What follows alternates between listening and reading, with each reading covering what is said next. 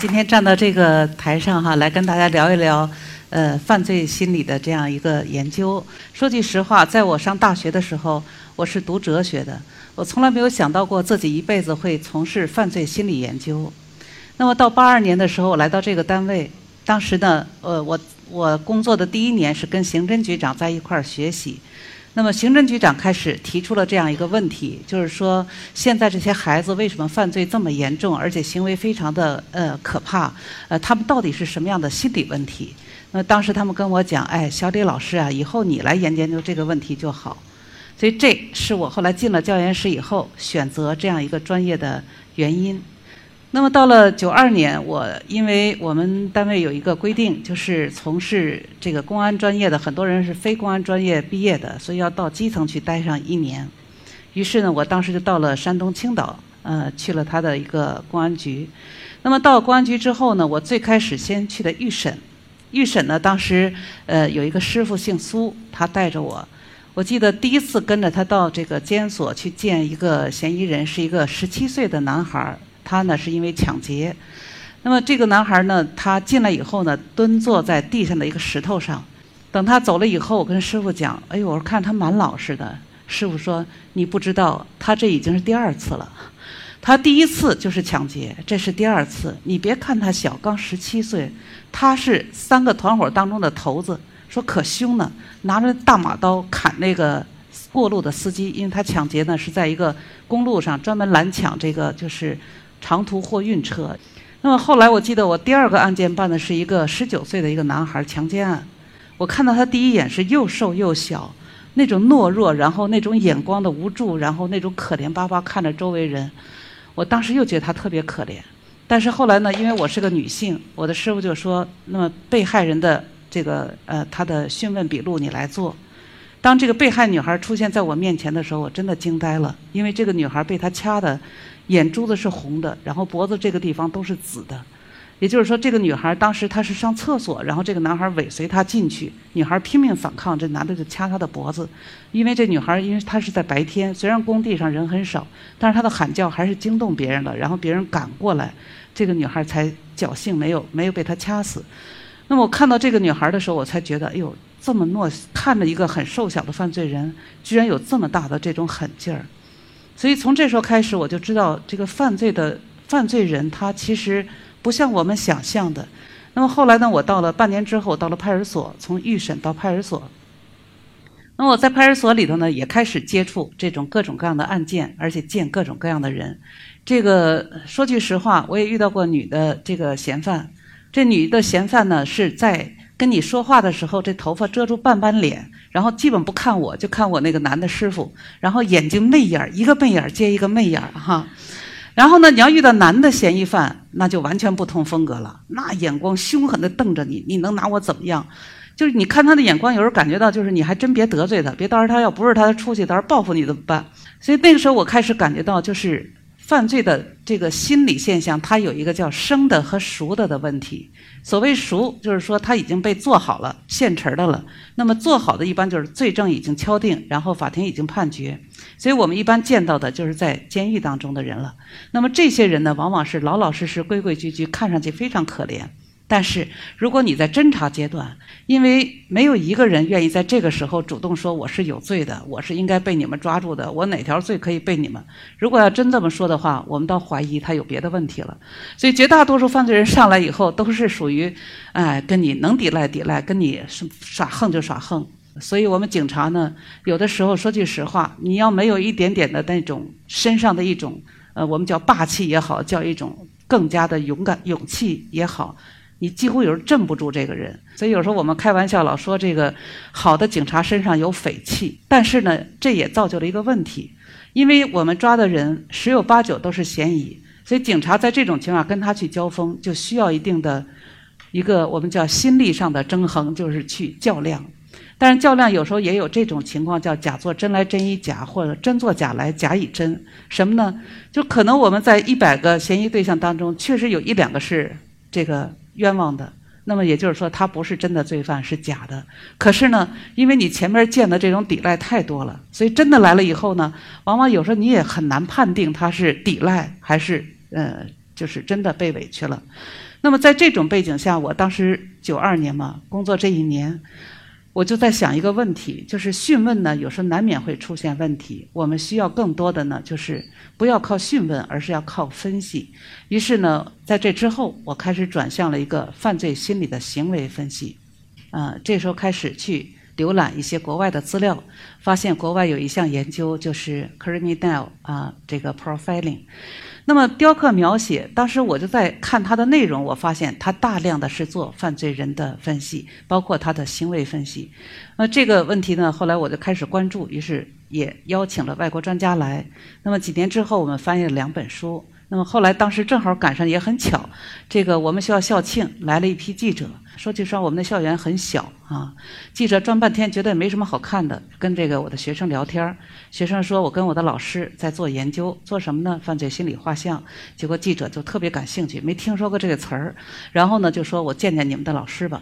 我没想到第二天五家记者全发了新闻，这新闻一发一下就热闹了。其中咱们有一个 记者用了一个标题，就是呃什么中国犯罪心理画像第一人。这个我看到这个标题，当时晚上就睡不着觉了，感觉到自己像坐在老虎的身上啊。这个下来呢被咬死，这个不下来呢也很危险啊。当时感觉到就是因为这个东西也是一个起步，在研究的一个阶段。当时这个媒体宣传出去以后呢，就开始有无数的这个疑难案件的刑侦来找我来了。大家都知道，我们以往。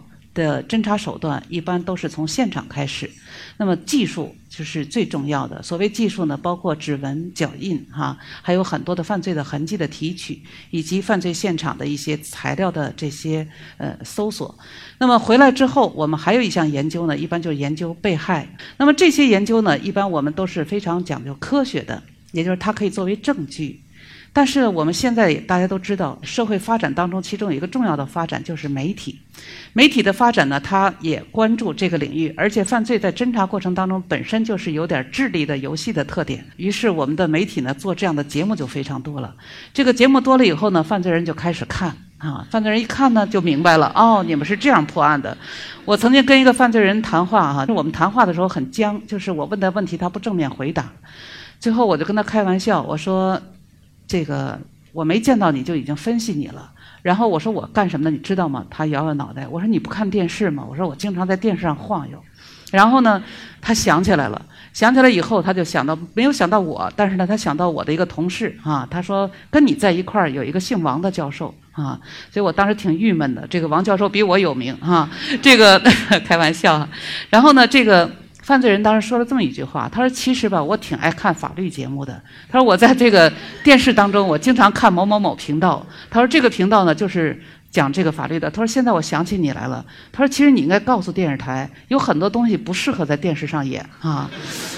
那么我后来听完他这话，我也觉得挺那什么的。我说怪不得，这因为这个犯罪人就是在现场。刚才我讲的，我们技术手段几乎拿不到他，为什么？”这个，因为他作案都是在路面上，这个路面都是土路，那么这个脚印吧，你就是能提取，你也不知道是不是嫌疑人的，因为他过路人很多。然后呢，他也不给你留下他作案的工具，所以你拿不到他的指纹。我们讲他这个犯罪的现场是就是在路面上扎刀嘛，就是夜间女的回来他扎一刀。那么这种案件呢，没有没有脚印，没有指纹，然后他也不抢被害人任何物品。因为如果他抢物品，我们反应快一点哈，你。因为就这么小一范围嘛，挨家搜吧，没准能给搜出来，对吧？那么他也不抢，然后呢，他虽然扎人吧，扎的都是女性，可是他也不强奸，也不猥亵。有时候我们开玩笑说，你要真的做点什么，我们还能提点东西哈。他什么也不做哈，他就扎人，扎完他就跑。所以这个人呢。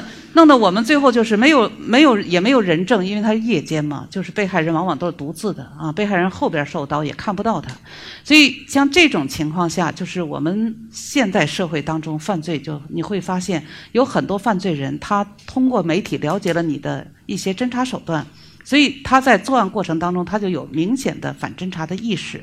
那么这个时候，我们就会有很多疑难案件。这个案件就是你几乎查不到任何可以找到他的物证的线索，于是就需要一个什么问题呢？就是我们知道，就是哪怕没有现场，他都会留下作案的方式和侵害的对象。那么这些呢，就可以最可作为的就是心理分析了，因为心理分析我们知道，他人去看一些东西或者他去做一件事情，一定有相应的背景。哈。这个我有一句话叫做“眼里有什么，心里有什么”。这个眼里有什么，心里有什么？这个话怎么讲呢？比如说我在早期刚工作的时候，我曾经跟着我们北北京的这个一个分局，在一个大商场啊，这个我们叫打耙。那个时候也没那么多监控啊，基本就是呃跟着师傅在商场里转。我那时候刚工作，也就是两三年吧，基本也算菜鸟啊。然后在商场里呢，每天跟着他转吧，有时候师傅不来，我自己转。我转了大概有一个月，我一个贼也没找着。然后呢？后来那天他来了，我说你能不能告诉我这个贼到底什么样？他说贼叔一眼就看眼神就行了。可是我看谁都看着像，看谁也不像哈。我说到底什么样的眼神？然后他就带我出去了，说你跟我走吧。我们在商场转了不到五分钟，他就说你注意前面一个女的穿白汗衫，呃，穿白衣服的，白色的衣服，不是汗衫，那是冬天，白色的。我当时一眼扫过去，好几个白色的，就比较显眼的。然后我就不知道是哪一个，我盯住的时候，他就说：“哎，你别惊了他。”那么我我就因为我眼神太直白了，然后他说：“你别别惊了他。”他扒了我的同时，他就冲出去了，然后歘一下就把一个女就在我眼前的一个女的给摁住了。这女的正好那手塞在一个老太太兜里啊。那我想说这意思什么呢？就是说，这个人都在我们两个人的视线范围内，他扫了一眼他就找到了我呢。他已经告诉我的人穿什么颜色衣服了，我还没有看到，为什么？因为他抓贼无数。抓贼无数什么概念呢？就是他眼睛啪啪已经看过很多的贼了，对吧？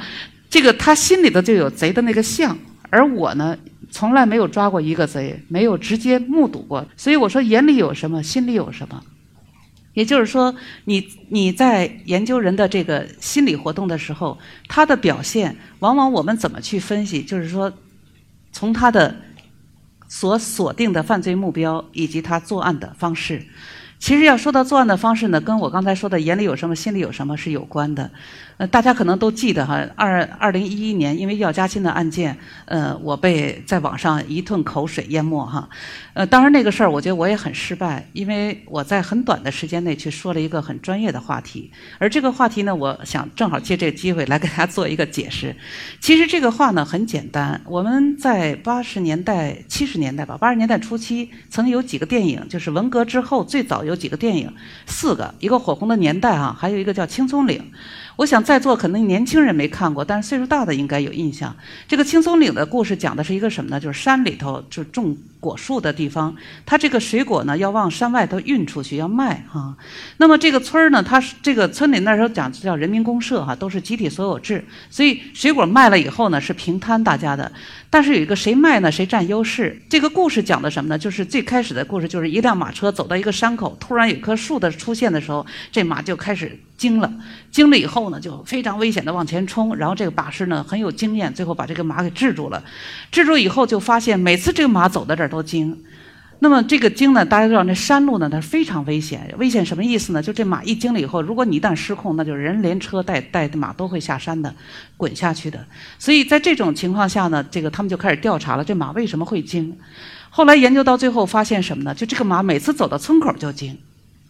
那么他为什么走到村口惊呢？因为村口有棵歪脖子老树。那为什么这歪脖子老树他要惊呢？因为这个马车最早一个那个把式啊，它在。这个运送的时候，后来不让他运了，让别人运了。他就是为了垄断这个马车，他给马做了一个训练，也就是每次走到这个地方，只要见到这棵树，他就狠抽这马的后耳根子，抽的这马后耳根子很疼，这马会怎么样呢？就会往前挣嘛。所以当他每次这样做以后，久而久之，那马只要见到这棵树，就知道该挨抽了，所以他赶快往前跑，对吧？那么后边的人是看不到这一鞭子，但是呢，这个马到这儿仍然会惊。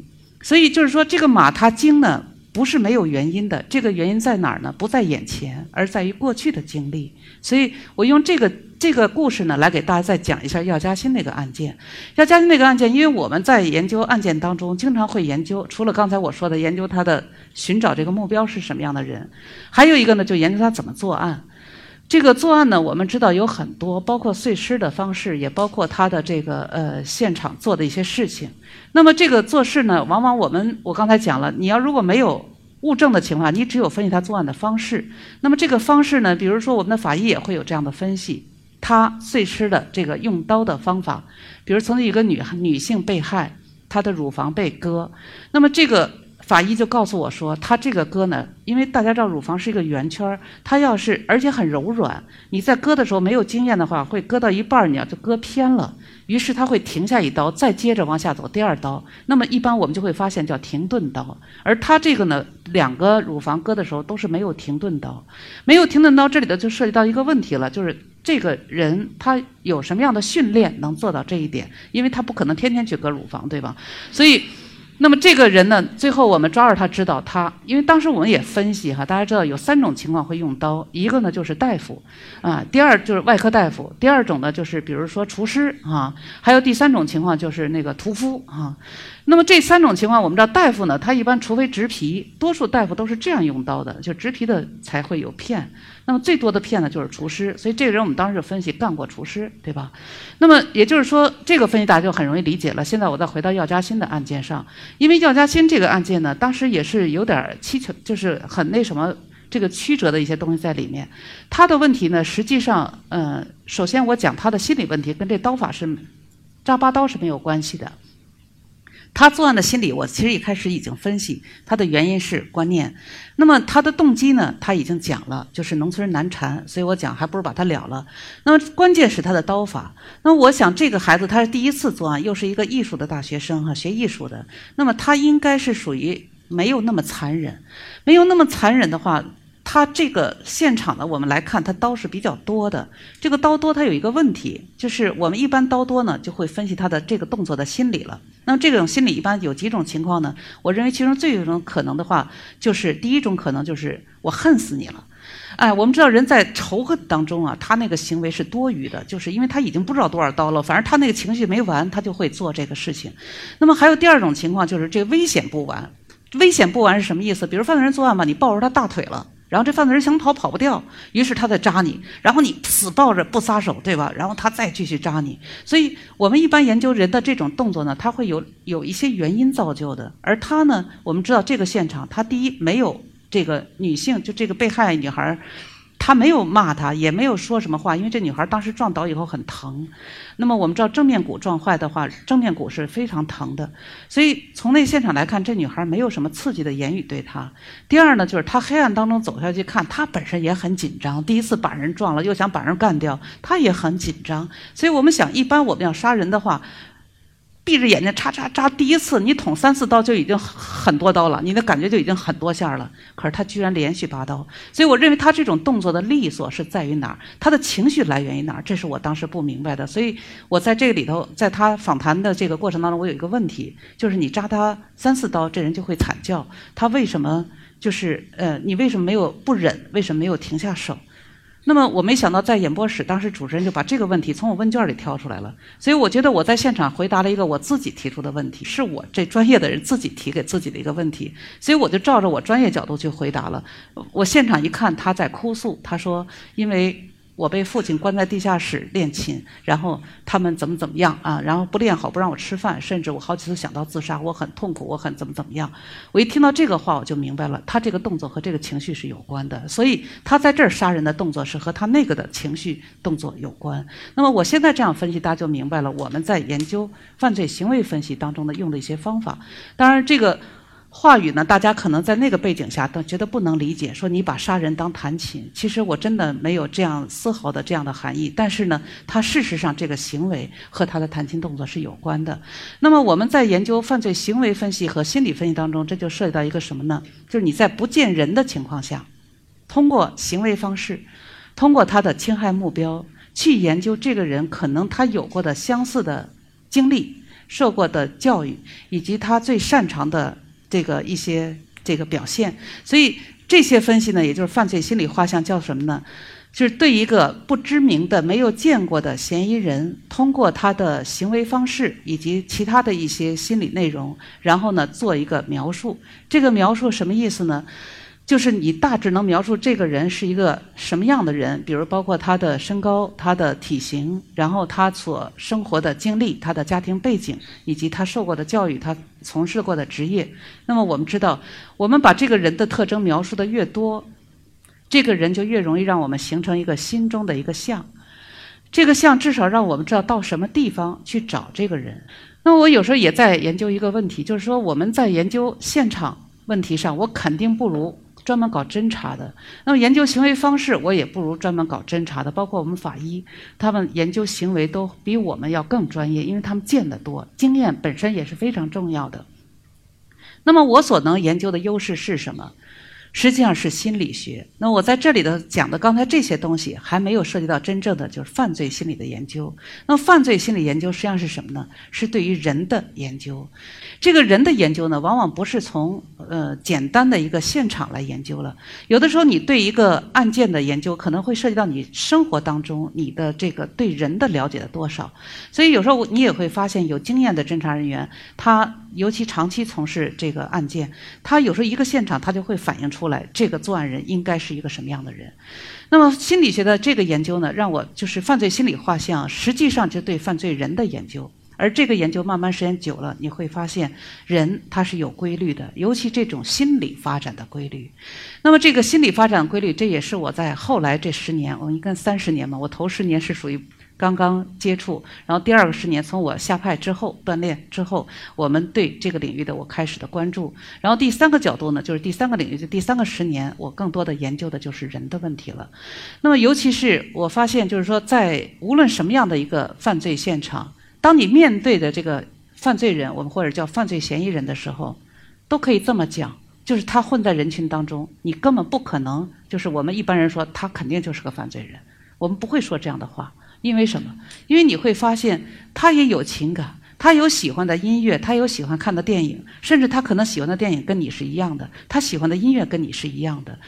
那么这时候你就有一个困惑了，也就是说，你完全具有人的一些状态。你为什么要做那么可怕的这个一般人不敢做的事情？所以这涉及到一个动机的问题研究。我有时候在想哈，就是我们刚刚开始看到犯罪心理现象，就相当于是一幅画面。但是随着你研究时间长了以后，你会进一个洞。这个洞是什么？就是人的一个纵向的发展。也就是说，每一个人他今天变成这样，一定有一个相应的过去。所以在这个角度当中呢，我们开始去研究他的早年。这个早年呢，我最后得出一个结论，就是人实际上都是一种产品。这个产品是什么产品呢？我们可以说是教育的产品。但是我认为教育呢，它一般我们理解的教育更多的都是学校教育。但在我来看，更重要的是家庭。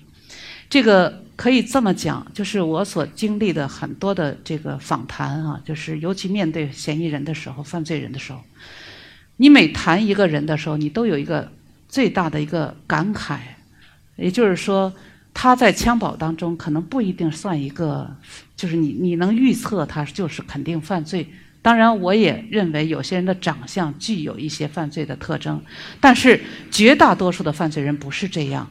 那么他怎么样发展到今天这一步？我想大家如果上网或者说在看我以往的电视，都会看到这个问题。就是我对公众讲的最多的就是人的早年的这个抚养。